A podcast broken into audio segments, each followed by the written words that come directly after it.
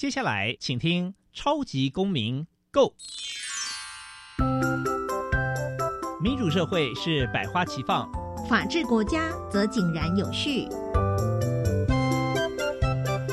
用心沟通，相互理解，以理思辨，相互辩论。欢迎收听《超级公民 Go》。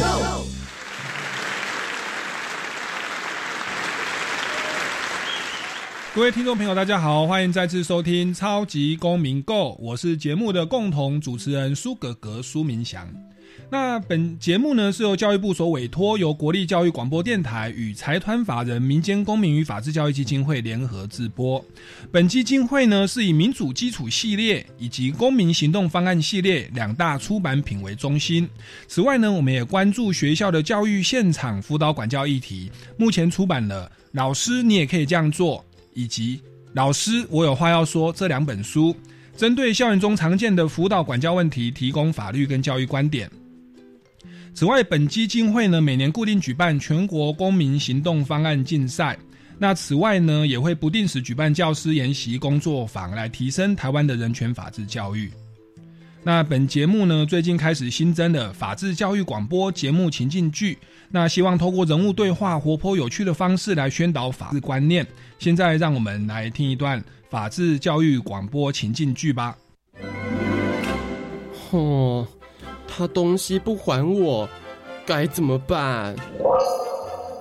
乱弃养动物会违法的吧？网络买错东西能退吗？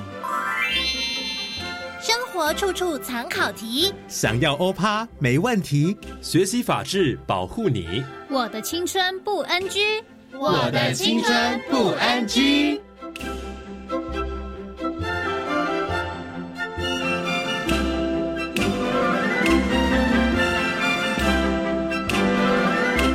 我们要拥抱，不要暴力。家庭暴力防治法保护令。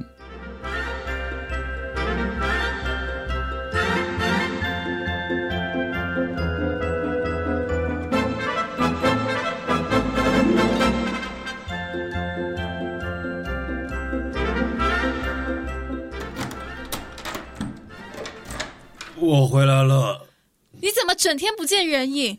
酒味啊，怎么这么重啊？反正在家也只能听你碎碎念啊，搞得我心烦气躁的。不如出去喝两杯，一醉解千愁。家里的钱已经不够用了，你还出去花天酒地，你到底要不要好好去找份工作啊？啊，现在是怎样啊？我待在家里不行吗？出去喝一点酒，你也有意见？没赚钱你就看不起我了，是不是啊？上次你外遇的事我也就算了，你好歹也是一家之主，难道要我们全家大小喝西北风啊？你这么厉害，你去工作啊！爸，你不要打妈妈啦！现在你要联合跟你妈妈跟我作对，是不是啊？眼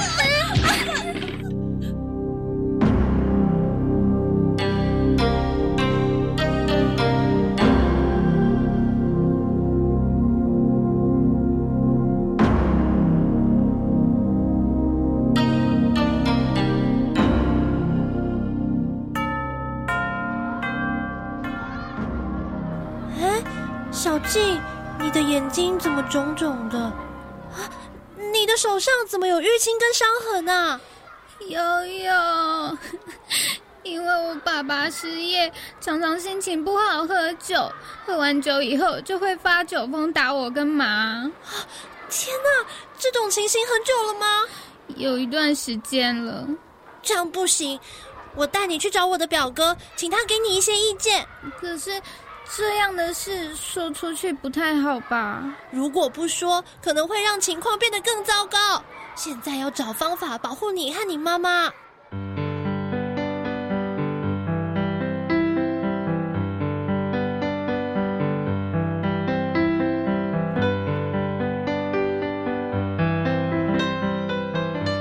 小静的情况啊，已经算是家暴了。什么是家暴？家庭暴力防治法第二条规定。家暴啊，就是指家庭成员间实施身体、精神或经济上的骚扰、控制、胁迫或其他不法侵害的行为。像小静爸爸殴打小静，就是侵害小静身体的行为，算是身体的侵害，属于家庭暴力的一种。那平常爸爸妈妈因为我做错事而惩罚我，也算是家暴吗？并不是。如果你做错事情被适当处罚的话，属于民法上爸爸妈妈行使侵权的范围，并不算是家暴哦。哦，原来如此。那发生家暴时该怎么办呢？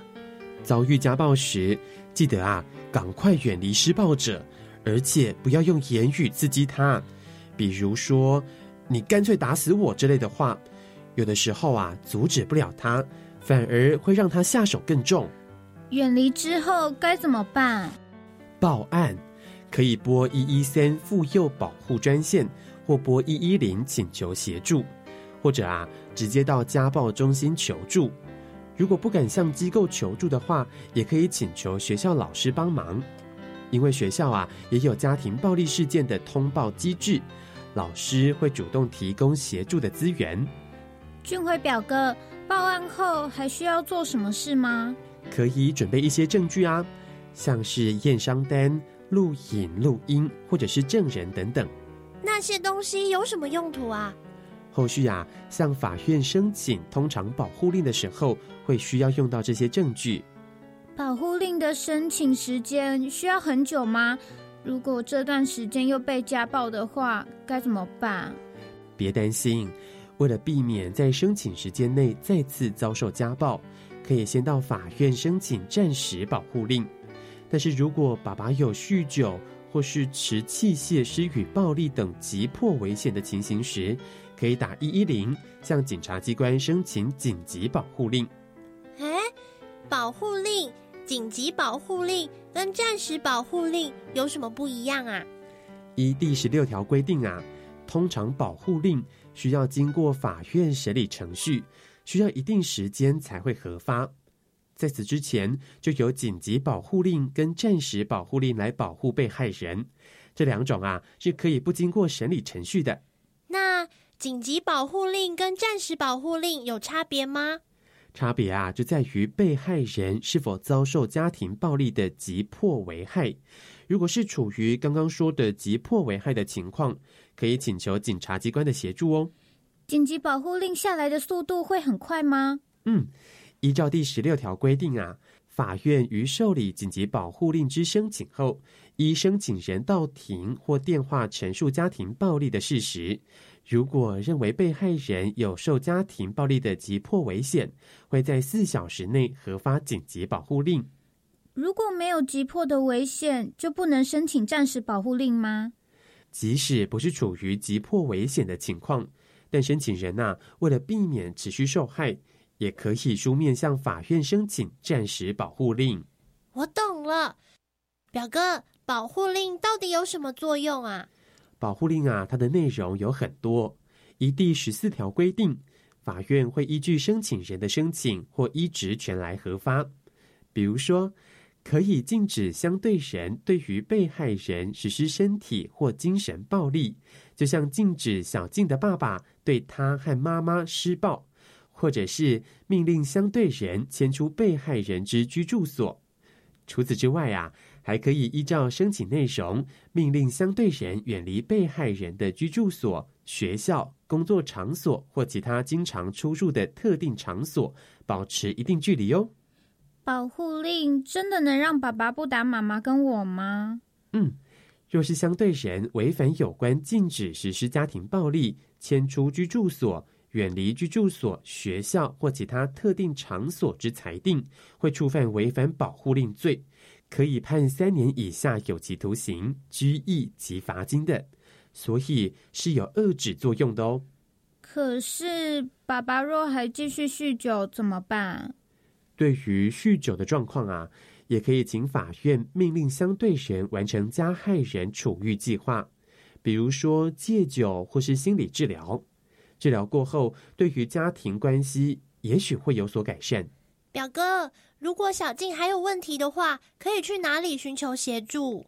可以到各县市的家庭暴力防治中心申请合法紧急生活扶助、安置、租屋、诉讼、律师、子女教育及生活等费用的补助。另外啊，依照特殊境遇家庭扶助条例，家庭暴力受害者在一定经济条件以下，也可以请求县市政府给予相关生活补助等等。小静，你可以回去跟妈妈好好商量，看看接下来该怎么做。嗯，我会把俊辉表哥说的告诉妈妈。谢谢你们。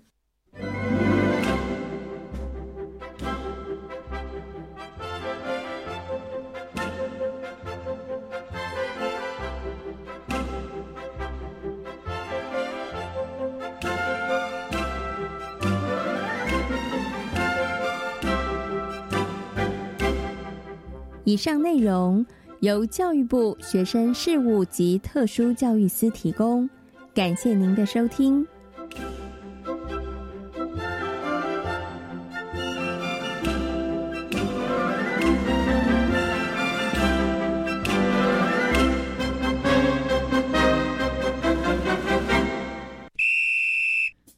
小小公民停看听。在这个单元，我们将会带给大家有趣而且实用的公民法治小知识哦。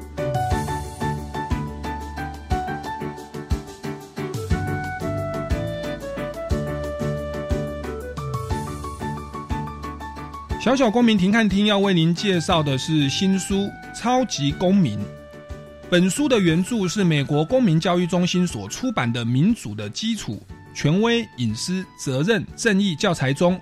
适合美国十到十二年级的学生，也就是台湾高中生的程度。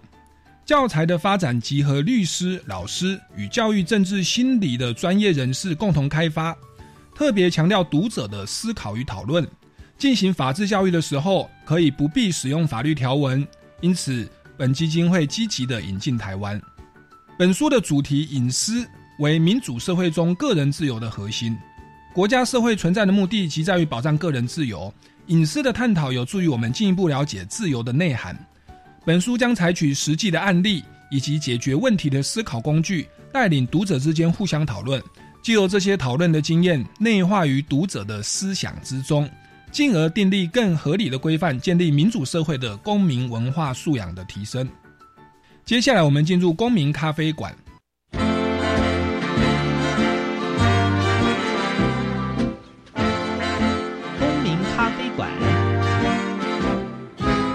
倒杯咖啡，跟我们一起在公民咖啡馆分享近期最具代表性的公民时事。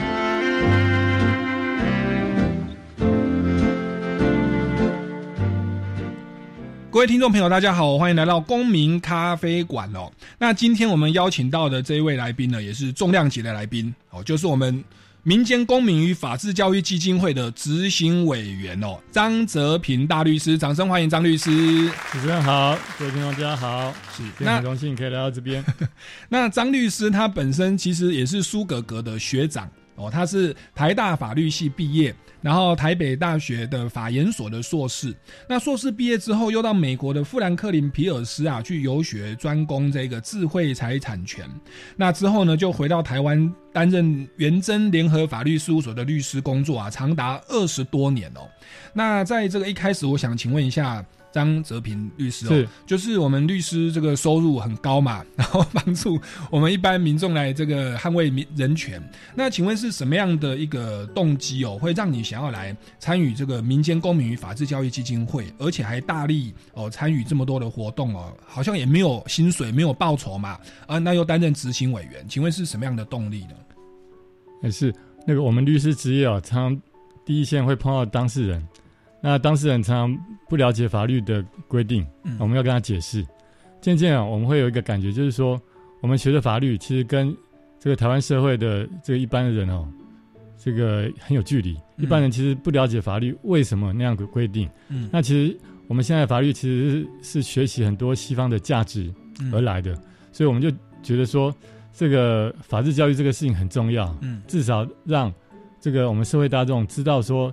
我们的法律啊为什么这样做，嗯，处这个规定，嗯。啊为什么这样处理，嗯。然后让大家对这个法律有共鸣，嗯。这个社会的冲突应该会少一点了哈、嗯那我当初呢，那个很荣幸也遇到几位律师朋友，大家志同道合来参加这个法治教育的工作。嗯。我们从基金会成立之前哦，先跟这个呃福人社还有一些其他民间团体合作，嗯。啊，就是筹一些钱啊，然后把这个教材引进到台湾，嗯。然后渐渐在民国一百年才成立这个基金会，嗯。所以我们从事这个工作到现在哦，大概十几年嗯。的时间，嗯。那这一切哦，可能都是我们有感于这个台湾社会哦，对这个现代法律的陌生哦，所以让我们觉得说，应该要呃花一点时间来做这些介绍，做这些这个说明的工作。嗯，对。那当初民国一百年，就二零一一年成立这个基金会，其实我有看到新闻报道。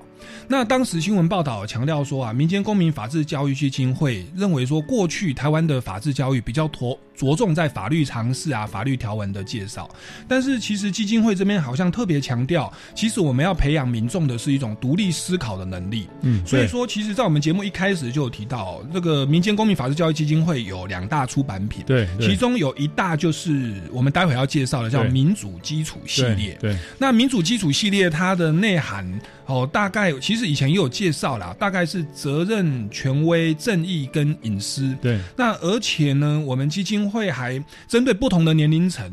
好像针对这四个主题哦，每一个主题都出了四本书。嗯那是其实主要内容是一样，嗯然后是针对不同的年龄层有不同的版本，对不对对？那可以请张律师来为我们说明一下。对，这个我们有人讲法律教育，可能很多人都会想说法律常识的介绍、嗯啊，但是我们讲哈，法律教育一般大概有三种不同的这个方向啊。嗯第一个就是我们讲法法律常识，嗯第二个来讲呢，可能就是比较宪法层次的介绍。嗯我们的这个司法院大法官常常做一些解释，嗯那司法院其实也有一些人哦，把这些解释把它尽量想要翻成白话文，让大家看得懂。嗯啊，这是第二部分。嗯第三部分呢，应该就是这个法律之上比较抽象的价值，嗯。譬如说嗯。正义，我刚刚讲正义，或是隐私自由，嗯。好像这样的价值，这样的价值呢，其实对这个华人社会来讲，其实还是蛮陌生的。嗯那我们当初在选教材的时候呢，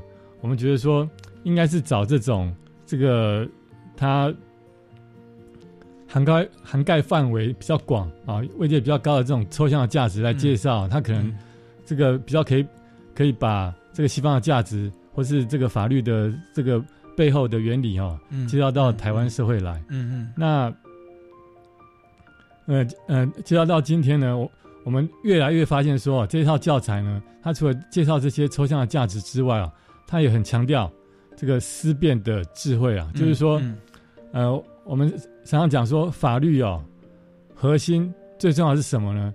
其实并不是由外强加的这种规范哈、嗯其实我们发现，法律之所以成为法律哦，是因为有很多人经过理性的思考、思辨之后，才把这个规定定下来。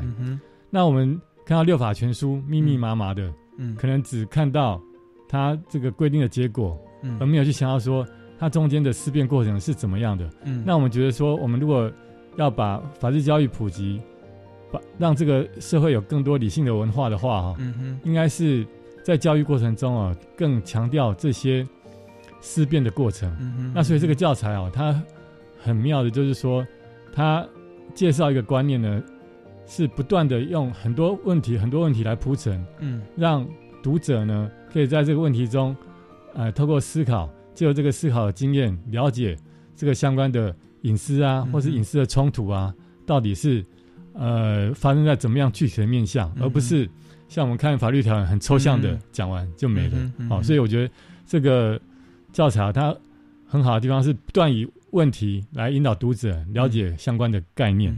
对，我们一般外行人在初学法律的时候，都是念法律条文啊，嗯那就以为说法律就是很多条文，把它念完就叫念念懂啊。其实这个叫做见树不见林。嗯你看到一棵一棵的树，可是你不晓得整个森林是怎么构成的。嗯所以刚刚张律师有提到说，我们法律教育就分三层次，一个是最基层的，就是见树树木的部分，就是看很多民法、刑法啦、诉讼法啦。那再往上一个位阶叫做宪法啊，因为宪法是超越这个法律之上。对，那其实一般人可能就念到宪法而已。其实，在宪法的背后，它要体现的是一个更高的人权的价值。对，那这个人权的价值，我们就基金会就选出了四个，就是跟美国的这个公民教育中心一样，选出了四个，就是责任、权威。正义跟隐私，对，那其实这四个抽象的价值，它是落实在宪法里面，并且落实在我们所有的法律当中。对对。所以说，对一般民众而言，我们要读法律，也许不用硬邦邦像法律系学生哦，去修学分，从民法、刑法开始看，而是应该先从这个最最重要的基本的概念，然后呢，透过案例故事的方式，我们大家也会示范哦，透过案例故事的方式，那这样子呃来学习这个基本概念，那这样学习法律起来可以。直接掌握他的精神，而且也不会那么枯燥乏味。而且他这个教材更厉害的地方，我觉得就是说，他针对不同的年龄阶层，可以设计不同的问题啊。譬如说，他对小朋友设计的有关于这个隐私跟这个其他利益的冲突，嗯嗯，他可以设计一个这个小鱼杰西的一个绘本的故事，嗯啊，用这样来铺陈。那等一下我们会接到这个高中版的。这个超级公民的，嗯，这个版本，它里面的这个案例呢，就直接用美国成人社会好遇到的案例，或者是说美国的这个历史上，嗯。啊，曾经发生的重要的这个隐私跟其他利益冲突的案例，啊，那所以每个这个学习的这个阶段啊，都有相关的案例可以去学习，所以说这个如果从小。到大一直有这样的这个相关的议题的陶冶啊，嗯，这个真的对一个社会啊的这个思辨的文化的养成啊，会有非常重大的影响。孔子说，从事教育啊，要因材施教，对不对？要看小朋友的学习程度。我们要推广的概念其实就这四个：责任、权威、正义、隐私。但是我们针对不同年龄层的吸收程度，我们基金会曾有。针对，例如说像隐私啦，它就有四套教材哦。在小学生的部分，就是有一个小鱼杰西的绘本哦，它里面有图案哦，像故事书一样。对，所以它的故事是比较可爱的童话故事。对，这个在美国是 K 到二，哦，K 到二。嗯，OK。那到了国中，相当于台湾国中的程度。再再来再来，在美国就是呃三到六，美国的这个呃中年级到高年级嘛哈，三到六是。那那因为啊。两地有文化的差异哦，我们发现美国在小小朋友念三到六的这样的丛书哦，嗯，直接翻译过来，嗯，我们的三到六的小朋友好像是没有办法吸收，而而要到这个我们的国中生或者高年级学生才比较，嗯嗯，容易吸收啊。所以两地的那个社会，嗯，领域哦，或者社会科学的那个学习，嗯，似乎有落差。就我们我们数我们。学生要出国，这个数学很强，嗯，但是社会领域现在看起来是比外国弱一点。那今天我们介绍的这个教材是美国高中生用的，嗯，但是我们如果直接用在这个高中的校园，看起来又偏难，OK。所以，呃，今天要介绍的书是我们在这一系列哦最后最后呃翻译出版出来的。那也许一般社会上成人或是比较专业的这个相关社社会科学领域的人啊，会比较有兴趣。OK OK。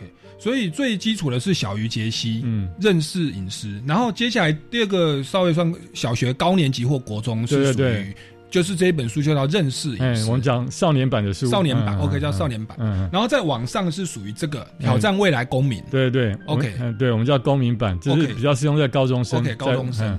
那最后一个就是最近我们待会要介绍的这一本叫做超级公民。对，书名就叫超级公民。它一样分四个四个。主题权威影视责任争议四个主题，那这是最最深的。对，OK OK，好，那我们就大概知道。好，那我们先进一段音乐，待会再来请教一下张大律师，要为我们示范哦，这个隐私里面的这个案例，我们要如何用思考工具来运作。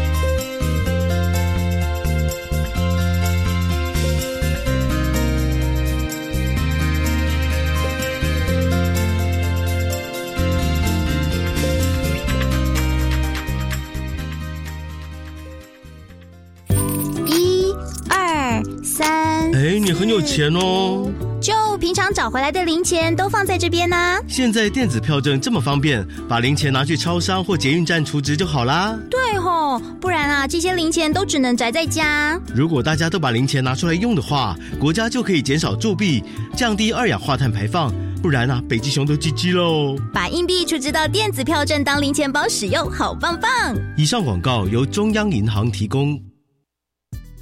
啊，现在网络或媒体报道的东西都让我好混淆哦。那些内容啊，可能是刻意的扭曲或截取片段。那怎么办？从学校开始就要重视媒体试读教育，让大家了解各种讯息产制的流程，增强思考判断力。所以说，看到各种报道，不要随便相信，是吗？对。让我们成为有思考力的乐听人，一起重视媒体适读教育。以上广告由教育部提供。童年的时光是生命里最珍贵的回忆，安稳长大是弱势孩子心中最渴望的幸福。我是爱心大使李国义，邀请您参加蒲公英宝宝助养计划，串起您我的关怀与温暖，帮助失依儿迎接美好未来。中义基金会爱心专线：零二二九三零二六零零二九三零二六零零。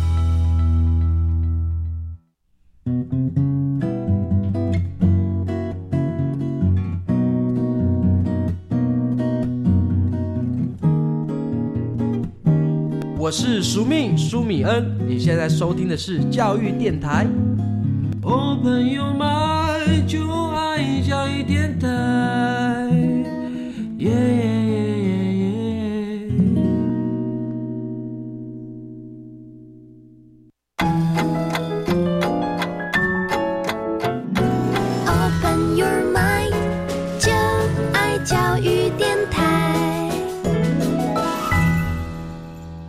各位听众朋友们，再次回来超级公民购，我们要进行的是公民咖啡馆第二个部分，持续为您邀请到的是张泽平大律师。那张律师刚刚有提到哦，基金会呢，他为了推广责任、权威、正义、隐私这一些重要的基本人权观念，那就因材施教哦，就准备了四套教材，每一个主题都有针对不同的年龄层有四套教材。那在最近呢，民间公民法治教育基金会出版的这一套书叫做《超级公民》。哦，它是属于最高层级的，可能大学生或社会人士哦，想要来了解哦这个责任、权威、争议、隐私的时候，可以来研读的。那这个我觉得书名也也很好，叫《超级公民》哦，因为我们节目就是《超级公民购》，所以 一定要在本节目来来直接介绍一次，大力来来介绍一下。好。那我们就来哦请教哦，那我要顺便再讲一下，刚刚张律师还提到说那个有思辨的智慧。其实如果说现在的民众哦，你实在连书都看不下去，有的是只看网络的。其实我们有拍思辨的智慧的影片哦，你到民间公民法治教育基金会，不用你就 Google 搜寻思辨的智慧，就会看到很多的影片哦。这个一定要大力宣传，因为里面那个老师就是我啊，就是我演的。那这个影片的制作其实也都是本于这个民主基础教材的一些框架来。制作的是的，是的，也是我们是围环绕在责任、权威、正义、隐私，然后用学生会遇到的一些真实的案例哦来进行思考，所以其实很有趣啊。对，好，那我们现在我们在节目上就要来思考，我们来运作这一本我手上拿到是超级公民的隐私这个主题。我们先来来练习一下隐私，好不好？那这一本书其实如果把它打开来看，哦，这个这本书的架构里头还有四个单元。对不对？嗯，那这四个单元，张律师要不要跟我们呃听众朋友稍微介绍一下？对，因为对，虽然我们刚刚说这个书本用很多的问题来铺陈相关观念，但是我想还是有一些基本的这个观念，我们很快在这边做一些铺陈哦。就是说这个主题哦叫隐私哦，但是我当初第一次看的时候会觉得说这个隐私哦其实是。众多权利里面一个一个小小的部分哦，譬如说我们常常讲的是自由，嗯，或者财产，嗯啊，不会一下子就讲到隐私。对。那后来我看了之后，我发现哦，呃，这个可能因为文化差异哦，美国人他可能觉得隐私是这个自由的一个核心的一个要素啊啊。那隐私包含什么？呢？隐私，譬如说他在书本里面就举例子啊，譬如说这个我们决定是否要跟别人分享资讯的权利啊，譬如说我的。手手机的 line 要不要给你看啊？这个可能是有点隐私。那或者说独处的权利，就是我一个人独处啊，会觉得很自在啊。那如果到人多嘈杂的地方，就觉得不喜欢。嗯，这可能也是涉及到一个人这个这个对隐私的这个这个保护。嗯嗯。那呃，那还有一些这个，譬如说我们常常讲说，这个这个事情是我的自由，我不受人家干涉。这个其实它的核心也都跟隐私有一点关系啊。嗯哦，那我们讲这隐私啊，其实就是说自己有这个。自己想要独占的一部分的的东西，哈，嗯，那我们不想跟别人分享，啊，那基于人性，基于人性的尊严，嗯，这个我想现在法律都承认，哈，这个法律应该保护人们的这样的一部分，嗯，那这个隐私延伸出去，嗯，应该就是所谓的自由了，啊，但是在我们讲法律的时候，讲自由的时候，似乎都不会先谈隐私啊，对，但是。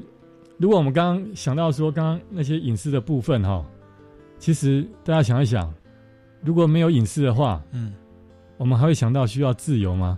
嗯哼，哦，其实应应该就是说，自己总是有那一部分哈，不想跟别人分享而想要独占的部分哈，嗯哼，由这一部分衍生出去，就会变成自由啊，嗯哼，哦，这是我看这个书的这个新的感想。嗯，那那虽然。隐私有这么样一个很重要的这个地位存在哦，但是他这个书籍也并也并不是教人说你永远永远要对你的隐私啊捍卫到底啊，不管别人讲什么哈，他从来都不是这样子来铺陈隐私哈，他他只是先说这个这个世界上或者人的这个心里面有一个隐私这样的东西，嗯，那他这个书里面这个。常常用一些案例啊，好，或者是或者是甚至那个诗，嗯，来介绍铺成这个隐私的观念哦。嗯哼，那我觉得这里很有趣的，就是说他这里第三课哦，就是这个书的第十三页哦，是，他有选嗯一本这个偏美国诗诗人的诗哦，是，哎，只有几行，好，我把它念一下哈，就是这第十三页呃第二。首啊，他叫补墙哈。嗯，好，我要念了哦。好，他说：“嗯，我在造墙之前，先要弄个清楚，圈进来的是什么，圈出去的是什么，并且我可能开罪的是什么人家。有一点什么，他不喜欢墙，他要推倒他。嗯，他这个诗哦，好像把造墙这件事情哦，跟我们把自己围起来，啊，有一部分是我们的隐私，嗯嗯，有一部分是可以跟人家分享的。对，这个相。”比拟呀，是啊，所以我们看他这个教材，就是说他在讲隐私的时候是这么样的这个生活化，甚至艺术化的，嗯，把嗯啊用诗词哈来把隐私的观念带出来哦。那我觉得这个的确是在我们国内的书籍里面哦很少看到啊，是哦，这个是呃，那它里面还有很多很多类似这样的这种这种例子啊，啊嗯，啊他。怎样讲？就是他一直用很生活的方式来介绍这个这个法律相关的这个概念。台湾的宪法介绍都是从人身自由开始保障，然后是生命权、身体权、哦名誉权。其实如果这样子念从宪法突然念下来，其实念不到隐私权的特别保障，它是属于盖瓜线条款嘛。对。可是其实我们一般民众，其实与大家最息息相关、出发最有感受性的，其实是隐私权。那我们有的听众朋友其实有在玩脸书，就知道，对我脸书一直 po 文，一直 po 文，一直 po 文了。剖到后来，我都剖一些哦无关痛痒、冠冕堂皇，因为你怕你剖的文被有的人知道，他会骂你。对，如果说我真的生气或很负面，你不敢讲。所以到后来，就就像这个诗一样，它有墙嘛，我就会选定有几个是我的挚友。对，所以我们我们看每个人的那个 FB 哦，就会知道他的墙是怎么设的。对对对对对，因为 墙设的不一样。对，你有时候发文可以说本文哦，我只限定给挚友。我的手帕交我的好朋友才给他看，我里面就会有抱怨的文章。嗯，可是如果是对一般人的，我可能就讲话就比较含蓄，感觉都很正面。其实这个就是隐私权的概念。对，但但是我们的确很少人很明白的这样把它讲出来啊。那这个书书本就带我们这样子来看这件事情啊。是。那我刚刚也说哦，说他这个书哦，并不是说你要绝对的捍卫你的隐私，捍卫到死，捍卫到底哦。嗯。他其实也讲了说，每个人哦，每个家庭。啊，对隐私的看法其实会不一样啊。每个社会对隐私的看法也也会不一样。嗯，那他可能是因会因为人的这个家庭啊、个人经验啊、职业角色啊，或是这个他的生活经验哦，而对隐私有不一样的看法，嗯哦，那我想跟大家分享一下，就是说，哎，我们现在每个人有手机啊，夫夫妻之间啊，丈夫有手机，妻子有手机，嗯，小孩有手机，嗯啊，但是我想大部分这个夫妻之间的手机的讯息大概不会，嗯，彼此分享，对，啊，我我问过一些朋友，大概三四十岁的朋友哈，他们大概是都不会跟另一半分享手机的资资讯，不过在我们家很特别啊，这个我的手机放在这个茶几上，我太太就拿去划，啊，那这个因为我我们家里那个呃夫妻间长长期相处的关系，让我们觉得说这个好像没有什么好隐瞒的，嗯啊，就会彼此分享，嗯哼，看来看去，嗯。啊，不过呢，我发现我太太看我的手机呢，也她也有相当的分寸，嗯，她她怎么样？她就是说，她看了之后，她就不做评论，嗯。啊，那看完她就不讲话，嗯。啊，那也不会另外一直跟我讲说哪一则什么人讲什么话，他觉得怎么样哈，他也不多讲，嗯，那我觉得这个可能是我们对待这样的讯息的一个态度啊，哈，那我想啊，针对这样的手机，要不要跟人家分，要不要跟另一半分享，嗯。分享来看的这样的事情啊，每个人的做法会不一样。嗯，这也就是这个书里面讲说，我们每个人看待隐私的那种态度其实是不一样。是，嗯，是。那这一本书里面其实针对隐私，它分四个单元哦。第一个单元它介绍隐私的重要，刚刚张律师有提到。嗯，那第二个单元是说什么因素可以解释隐私行为的差异。那第三单元是保有隐私的益处与代价，里面都有分很多课啦。对。那第四单元是隐私的范围与限制。我想说，我们刚刚谈了那么多的论述，我们要不要实际来做做看？这一本书里面呢，有什么样的案例哦？可以我们运用思考工具来大概来讨论一下哦。那我们要不要就来看第十二课？第十二课它所探讨的题目是说啊，人们对于自己的身体应该有什么样的隐私权？哦，人们对于自己的身体。哦，应该有什么样的隐私权？那这边就开始有几个案例，他这个书上有四个案例，我们先从第一个案例来讲，好不好？对，好，那我们直接来看看这个案例啊。这个大家可能要竖起耳朵啊，用心记一下这个案例的那个重点哦。嗯，这个案例就是在这个过去有种牛痘的时代哈。嗯，那个曾经美国有有一个案例哦，就是说这个呃主角呢他。不想去种牛痘，哦，他觉得种牛痘这些事情哦，其实是侵犯他的这个身体的哦。但是呢，当时美国这个法律哦，又规定说，你如果不去种牛痘的话，就会被处罚金，会罚钱。嗯，哦。不过呢，这个主角他认为说，强制接种疫苗的法律不合理，嗯，纯属武断，嗯，而且是一种压迫的手段。嗯，正因为如此啊，这个这种命令。有妨碍每个自由人以自认最为适当的方式照顾自己的身体与健康的权利。嗯，而且呢，对反对接种疫苗的人呢，执行这种法令，无异于对这个人是施加攻击的。嗯，哦，呃，我们看很多美国电影哦，常常是一些小人物，对。对一些我们认为好像微不足道或者不用去这个争辩的这个利益或者权利啊，嗯，去做。很大的抗争，嗯，我觉得这个好像就是 这样的一个例子啊，就是说，是。种牛痘，你就好好去种牛痘就好了。对，你还讲到说这个无异于对人的这个攻击啊，对，拿针刺你会伤害罪啦，侵入啊，对，嗯，对，那好，他这个案例出来了，那这书本后面哦，他就有列四个基本问题，对，这个四个基本问题哦，它其实是帮助我们。厘清，嗯，这个问题怎么样去思考？是应该怎么样？是哦，那我就问一下，我就念一下这四个问题哦。好，它是相当于思考工具，对不对？对对对对对。好，好，第一个问题，他说，在这种状况下呢，谁在要求这个身体的尊严或隐私？嗯，那这个人的隐私或身体尊严如何受到侵犯？这些侵犯有呃多严重？嗯。那这个我我来解答，我我当成 一般 一般民众哦，应该就是那个主角嘛，他要求身体的尊严，不要说没有经过我同意就拿一个针来插我。对，那这个人的身体尊严如何受到侵犯？就是被针插了，没有经过他的同意。那这些侵犯或干扰有多严重，或会很痛，对不对？而且会会可能还有伤口，对。那那其实我想他这样主张，可能也会在思考，因为其实一九八零年哦，WHO 世界卫生组织他已经说天花就是牛痘啊要预防的这个叫天花，嗯嗯，其实已经从人类界根根除了，对，其实已经没有必要再打了。也难怪说这个人他会有点想要反抗，他说没有必要嘛。然后呢，他就会认为说我这样身体会被刺一个洞，然后呢又很痛又受伤，会留下伤口。不，这个案例可能是在根除一九八零以前，嗯，哦，是一九八零以前，这样这样讨论才有意义。OK OK OK，所以他还是有有一些。第一个问题就是先确定是谁要主张他的这个身体尊严，就主角对啊。但是这还没到结论啊。啊，第二题他就在引导我们思考说，那是谁？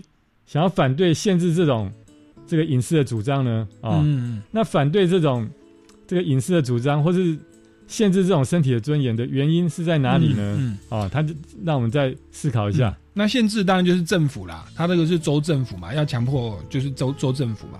那它的原因应该就是要预防天花的传染，因为那个时候天花在一九八零以前其实还是会有有会传染的，所以必须要强制接种疫苗。那不只是保护它，也保护其他社会大众。对，那这两个问题下来，其实它就让我们可以很清楚的知道说，这个问题有两种两方面的利益，一方面是那个主角的利益，一方面是。可能政府认为的公共利益，这两方面的利益有相冲突。是啊，是。那有时候我们这个思考问题啊，可能只单向的看到一面，嗯，他马上就让我们看到两面了。对啊，这个我觉得是他很好的部分。是。好，那接下来第三题哦，第三题他说，他问说，这个这种对隐私或身体尊严的侵犯，嗯，有必要吗？嗯，啊，或者有没有其他的方式，嗯，可以解决这种冲突啊？嗯，哦，这个。这个你先发表你的个个人看法好不好？好像这个要问医生，对，好像是比较这个医疗或是生化相关的专业哈。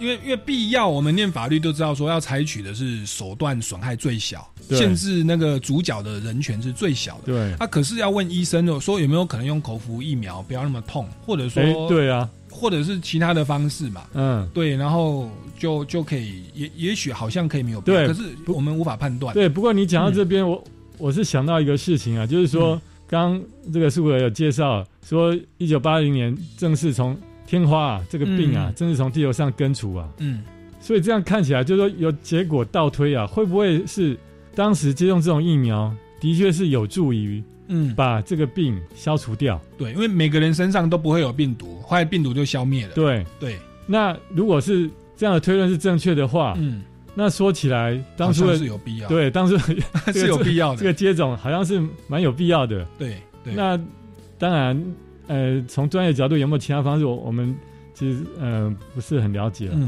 好，那我们接下来第四题啊。好。所以，那我们一起思考一下，在这种情况下呢？啊，以侵犯行为的严重性，还有这个他这个呃主角的这个理由的说明哦，嗯，侵犯这个人的隐私或身体尊严的理由是否是否充足？哦，哎，我们来说明我们的立场。所以还是要要问医生哦，我们今天应该要多一个医生来哦。请问天花会不会致命啊？得到天花会不会导致死亡？嗯，对，或者是重大的身体的那个，因为天花它如果是一种绝症，或者说会导致有可能导致死亡的话，我认为好像每个人挨一针呐，嗯，好像是还在可承受的范围。我我自己好像也有接接接种疫苗，我这边肩膀这边有。对，现在比较年轻人就是没有种过牛痘啊，但是像我小时候就只有种过牛痘。对，我也种过牛痘，所以我们是同个年代的。那刚刚苏伟也讲啊，就是说看会不会致命啊？哈，对。我记得这个天花应该是会致命的，是。不过有，不过现代呢有类似类似的状况，不太一样的状况，嗯，也会面临到，就是说我们家里如果有有那个小学生，嗯，啊，学校都会要他们种预防感冒的疫苗，哦，对，流感疫苗，接种疫苗之前都会请家长签你同意不同意，对，对，在我们家呢，我都是签不同意，是。因为我觉得，嗯，我们家的那个养生还有对这个感冒的看法不一样啊。然后，那看起来可能是因为感冒，它的致命的嗯这个程度不像天花这么严重，对啊，所以我们可以自由的决定对同意或不同意。对对对，但是这个案例应该就不一样了。对，因为这个导致死亡，而且可能是成群的人类死亡。嗯，对。那一般的感冒疫苗，它只是就是病个一个礼拜、两个礼拜嘛。它在那个强制人民接种疫苗的正当理由，他说重要性够不够，就感觉没那么重要。嗯嗯嗯，对。哦，那这个我觉得不错。我们有时候说。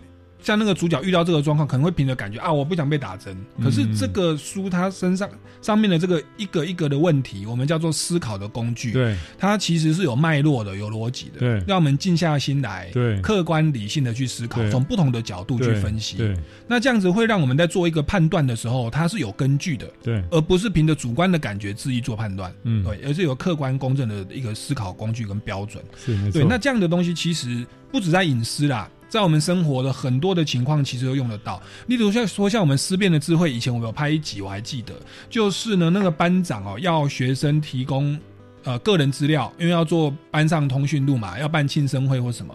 那有一个人他说，我只想提供姓名，可是我的 line 只想给我的好朋友知道，我不想要莫名其妙人加我 line，我不想跟班上的某个人做朋友。对，那他要不要提供呢？其实此时就会牵涉到所谓的理由的正当性。那也包含说他自己被侵害行为的严重性啊，那也被被被大家知道会会会会死掉嘛？对，我还记得 我还记得那个那个短剧的女主角讲说，有一次她就是接到她这个外婆还是奶奶的电话，嗯，说这个这个怀疑她这个生病或是被人家绑架哈，嗯。嗯，她觉得说啊，应该就是先前他们的个人资料被外泄，啊哈，哦，所以她经过那个经验之后，就很不愿意把自己的个人资料是哦登记在班上的联络。部或者是通讯录里面是是是，那但是同时，他如果把他的个人资料都隐藏起来，他也要付出一些代价。像那个班长哦，他就有说，对，那以后我们要办庆生会，我不知道你的生日哦，也无法联络到你哦，或班上有临时要停课，台风停课，我们没办法通知你哦。那到时候什么后果你自己负责。对，班长还说，你到时候不要觉得孤单。孤单寂寞觉得哎，张律师很认真的看我们四片的智慧，他也算是我们制作人呐。对，那所以这个影片其实蛮有趣的，现在一连一连有十二集在网络上，然后那其实这个其实拍的也蛮有戏剧效果，也蛮可爱的，那也寓教于乐，所以欢迎各级学校老师同学都可以去看哦。好，那这个刚刚我们是透过这本书叫做《超级公民》哦的隐私的一个案例啊。那其实我们还有准备了很多个案例，但是我们啊节目也慢慢到了尾声啊，我们只剩下大大概两三分钟的时间。那再请问张律师有没有什么要补充的？针对我们这套教材，或针对隐私或台湾的公民教育等等，有没有呢？嗯，我觉得很多事情还是从基本面着手。刚刚因为时间关系，我们只讨论一个案例，一题，其实可以下礼拜再邀请您来。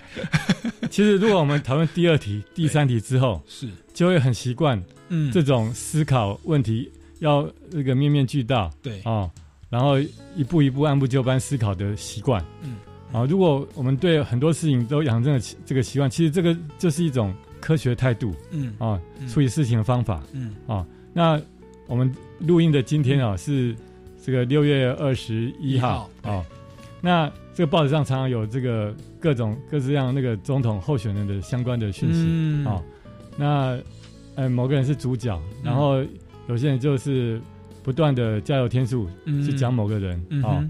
那我曾经听过一些老师啊，一些人说，我们现在这个这个几乎没有一个客观公正的这个新闻报道啊，每一家报他自己的对啊。那在这个时代呢，我们可能特别需要有很。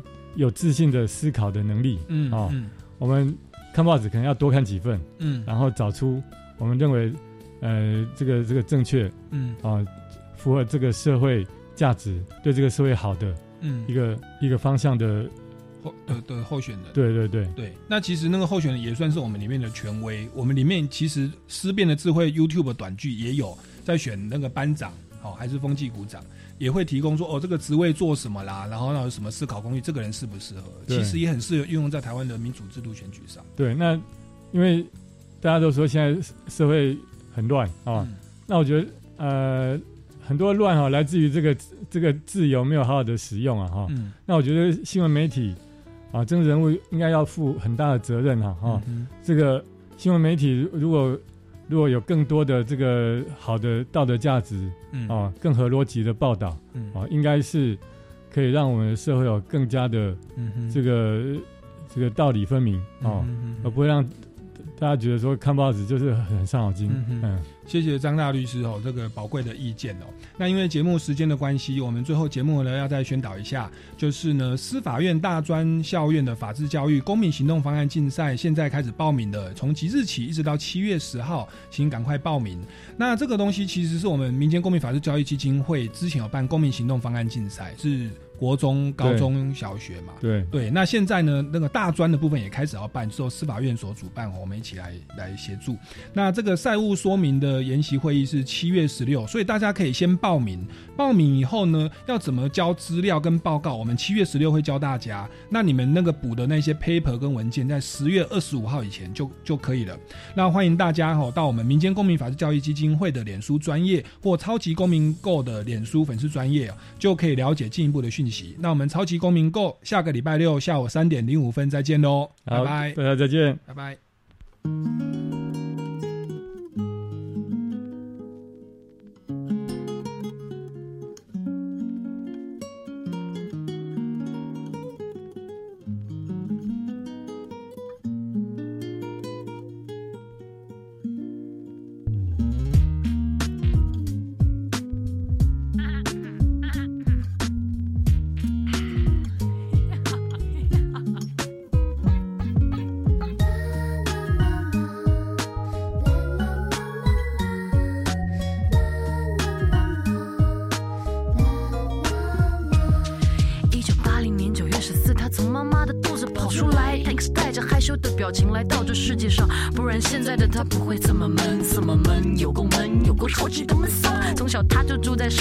双溪的山腰上，那里的公车其实不止两辆，好吗？只是等公车半小时、一小时才来一趟，错过了这才会让人觉得很慌张。每个朋友都嫌他家太偏僻，第一次去居然还会感到害怕。哦，拜托别闹了，环境优美、空气新鲜的好地方。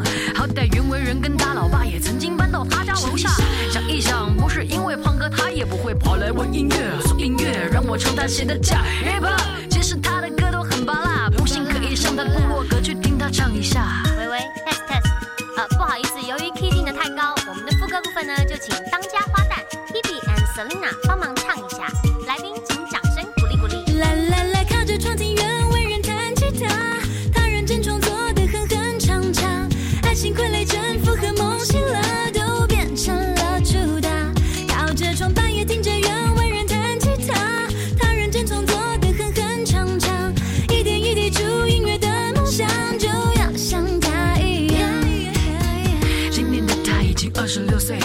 的歌曲其实用两只手就数得出来，但是他还是爱创作，爱音乐，爱爱爱，就像对岸很火的那首歌《老鼠爱大米》一样爱。写歌其实不容易，卖歌越靠运气，靠关系，难得最好歌，运气好被公司保留，但保留不一定会用，拥有不一定会被打，就算变成主打版税，可能又会拖拖拖。但是亲爱的朋友，你们千万不能放弃呀！你看他写了这么多，这么多，说真的，没有中的歌曲至少一两百首，成功的背后总是堆积着高高的。寂寞，你看我们去 E 努力学习写歌多久，